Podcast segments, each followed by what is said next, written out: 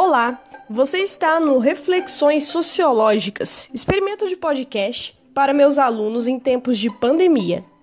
Eu sou Jéssica, professora de Sociologia da Escola Estadual Professor Chaves. Esse podcast é destinado ao terceiro ano do ensino médio, sobre a segunda semana de atividades do segundo plano de estudos tutoriados da disciplina de Sociologia. Antes de começar, peço que leia os textos da atividade dessa semana e tente fazer os exercícios. Qualquer dúvida, mande sua pergunta pelo WhatsApp ou Google Classroom. Essa semana continuamos a falar sobre participação política e especificamente de democracia, cidadania e política. Falamos na semana anterior que a política não é restrita apenas ao voto ou aos políticos. Todos nós podemos participar dos processos de poder e decisão de nossa sociedade de diferentes formas. Para que a democracia seja mais ampliada, é preciso a participação dos cidadãos e cidadãs para que possamos exigir a garantia dos nossos direitos conquistados e para lutar por mais justiça social. A democracia em nosso país é muito jovem e tem apenas 30 anos, mas muitas pessoas não entendem como funciona o sistema político democrático e como participar ativamente. As pessoas não gostam de se envolver. Precisamos compreender o papel das instituições para exigir a melhora dos serviços oferecidos a toda a população. A cidadania é uma via de mão dupla. Temos que é, ter acesso a, a, direitos, mas também temos obrigações e deveres.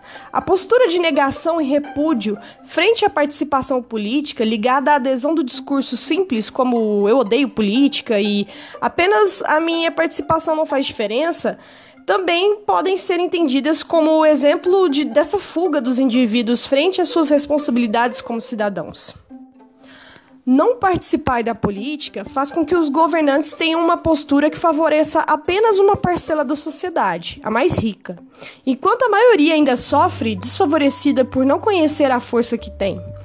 O que observamos acontecer no Brasil são grandes empresários que financiam campanha com candidatos que fecham acordos com os que são mais ricos para que façam projetos de leis e executam esses projetos para favorecer o lucro desses empresários, ao invés de pensar na maioria da população que é a menos favorecida nesse sistema.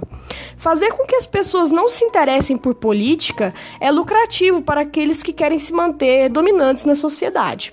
Por isso, precisamos nos organizar para exigir do Estado qualidade nos serviços e mais direitos, além de termos uma visão crítica da realidade. A ciência política é uma ciência que estuda as relações de poder na sociedade, tanto do poder estatal como o poder de um modo geral. Todas as relações sociais são permeadas por relações de disputa de poder. No trabalho, na escola, nas ruas, nas famílias. Cabe ao cientista social e ao cientista político, principalmente, compreender como ocorrem essas disputas de diferentes formas de poder estabelecidas. Existem várias formas de poder. Por exemplo, o poder econômico, que é aquele que ocorre pelo poder aquisitivo existente na sociedade. Quem tem mais dinheiro possui mais poder do que os que têm menos dinheiro, é, causando aí uma desigualdade econômica. Já o poder ideológico é, é, o poder de influenciar com ideias as outras pessoas. Quem possui um conhecimento elevado sobre as diferentes ideologias existentes pode ser considerado uma pessoa de grande influência na sociedade. Resumindo, conhecimento também é uma forma de poder. Temos também o poder político, que se baseia nas instituições que exercem um tipo de poder baseado na lei ou na burocracia. Os regimes políticos podem ser mais autoritários ou mais democráticos, variando conforme são organizados e como o poder é distribuído pelas instituições. Nos regimes autoritários, tendem a ser mais centralizados na figura de um líder e há uma participação menor das pessoas nos espaços de poder e decisão.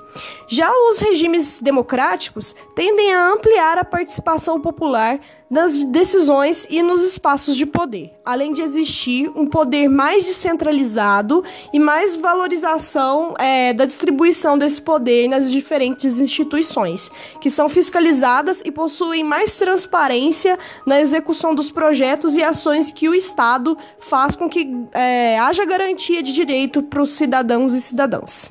Então é isso, pessoal. É, espero que vocês tenham entendido e um abraço. Se cuidem.